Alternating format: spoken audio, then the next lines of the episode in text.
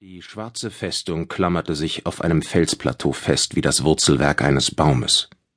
Das Plateau wurde durch eine schroffe Felswand begrenzt. Aus rund 100 Metern Höhe donnerte ein Wasserfall in einen See. In der Mitte der Festung erhob sich eine Pagode, ein schlankes Gebäude, das einem Turm ähnelte und dessen Etagen durch elegant geschwungene Dachvorsprünge voneinander getrennt waren. Im Zentrum der Pagode stand eine Art Thron, der auf den ersten Blick uralt und harmlos wirkte. Doch das täuschte. Denn in den Armlehnen waren einige höchst moderne technische Spielereien verborgen. Ein Knopfdruck und derjenige, der das Pech hatte, vor dem Thron zu stehen, erlebte sein blaues Wunder. Vor allem, wenn der Boss schlechte Laune hatte, so wie heute. Die gekrümmte Gestalt des Mannes auf dem Thron erinnerte an die eines Geiers, der sich gleich auf sein Opfer stürzen wollte. Die Mundwinkel in dem von unzähligen Narben entstellten Gesicht hingen tief herab.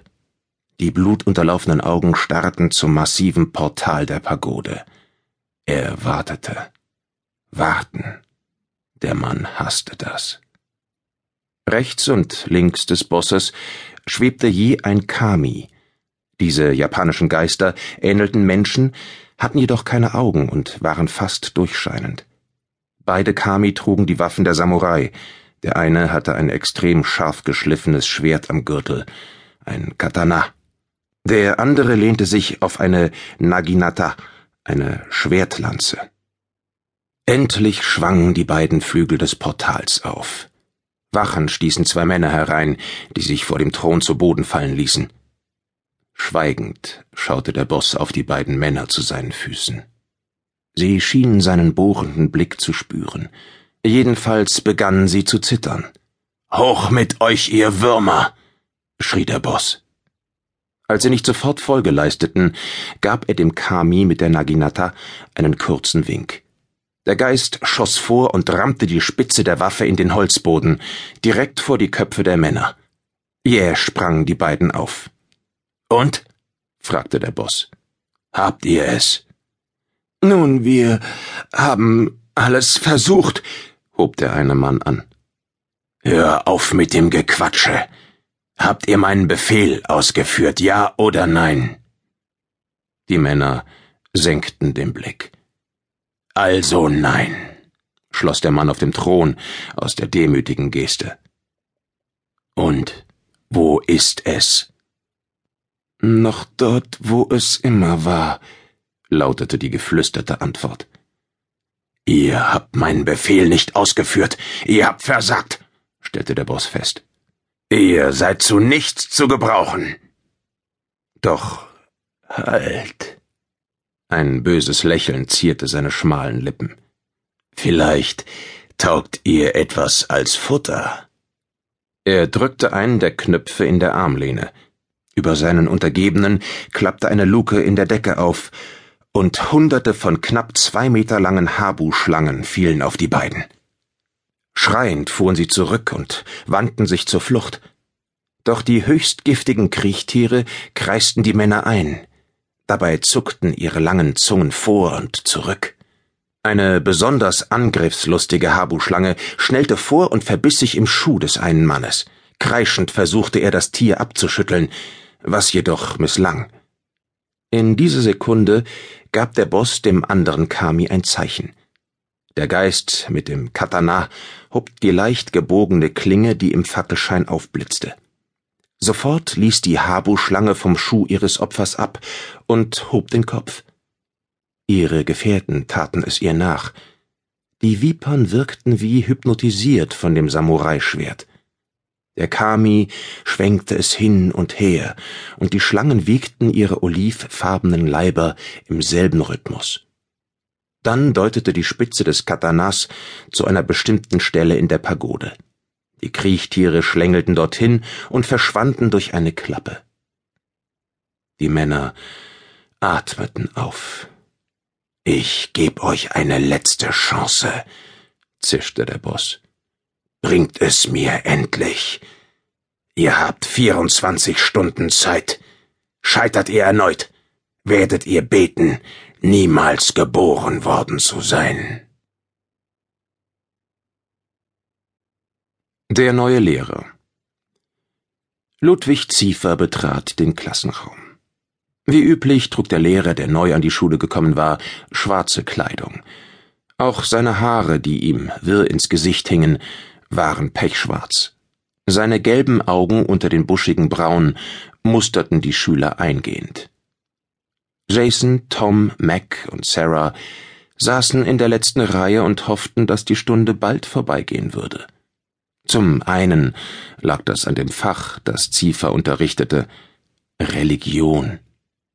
Die vier interessierten sich mehr für Geschichte und vor allem Erdkunde, ganz im Sinne des Schulgründers Jules Verne. Zum anderen war dieser Ziefer ein seltsamer Typ. Schweigsam, in sich gekehrt und ausgesprochen streng. Im Gegensatz zu vielen anderen Lehrern der Schule verstand Ludwig Ziefer es nicht, die Schüler für sein Fach zu begeistern. Zudem lag in seinem Blick immer etwas Lauerndes.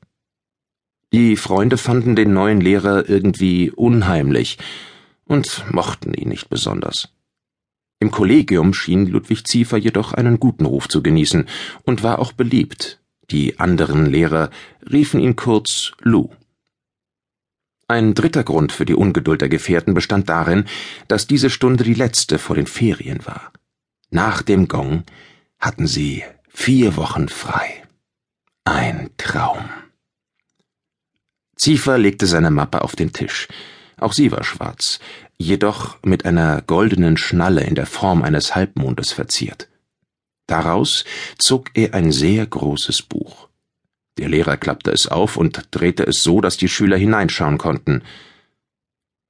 Für die letzte Stunde vor den Ferien habe ich euch etwas Besonderes mitgebracht, sagte er feierlich. Wow, entfuhr es Jason, der neben Tom saß. Das große Bild auf der Seite begann sich zu bewegen. Ein Segelschiff kämpfte sich durch einen schweren Sturm. Gleichzeitig erklang Ziefers monotone Stimme, die den Text, der das Bild umfloss, vorlas, obwohl der Lehrer die Zeilen gar nicht sehen konnte. Sobald ein Wort gesprochen wurde, sprang es förmlich aus der Zeile dieses offenbar magischen Buches hervor. So etwas habe ich noch nie gesehen, murmelte Mac. Der Weg zu einem Ziel ist wie die Fahrt mit einem Schiff über das Meer der Möglichkeiten, sagte Ziefer. Hübscher Vergleich, dachte Sarah. Dieses Ziel kann der Glaube sein, aber auch etwas ganz anderes. Wie bei einer Expedition zum Beispiel. Immer wieder gerät man in Stürme. Mitunter verliert man die Orientierung, fuhr der Lehrer fort. Doch wer wirklich an sein Ziel glaubt, in seinem Glauben ruht und auf ihn vertraut, der wird den richtigen Weg finden. Auch Jules Verne hat seine Figuren immer wieder zu schier aussichtslosen Missionen aufbrechen lassen, rund um die Welt, 20.000 Meilen unter das Meer, durch die Sonnenwelt zum Mond oder zum Mittelpunkt der Erde. Jason zwinkerte Tom zu. Expeditionen.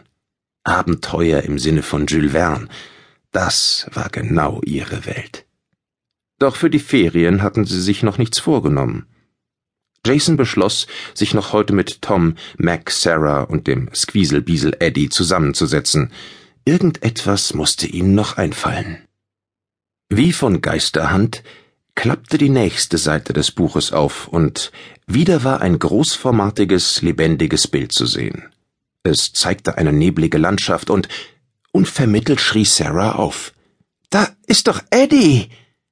Aber jetzt verschwamm das Bild im Nebel. Bist du dir sicher? fragte Mac ihre Freundin.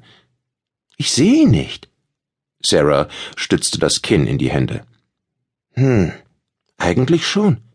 Tom und Jason glaubten jedoch eher, dass sich Sarah geirrt hatte. Meint ihr etwa das Squeezelbiesel?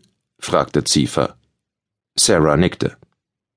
Vielleicht war es da, jedenfalls für dich, Sarah sagte der Lehrer. Auf dem Weg zu einem Ziel sieht man manchmal auch Dinge, die man unbedingt sehen möchte, auch wenn sie gar nicht existieren. Diese Bemerkung machte Sarah zornig. Eddie war da, beharrte sie. Ich hab doch keine Tagträume. Und wenn ich Eddie sehen möchte,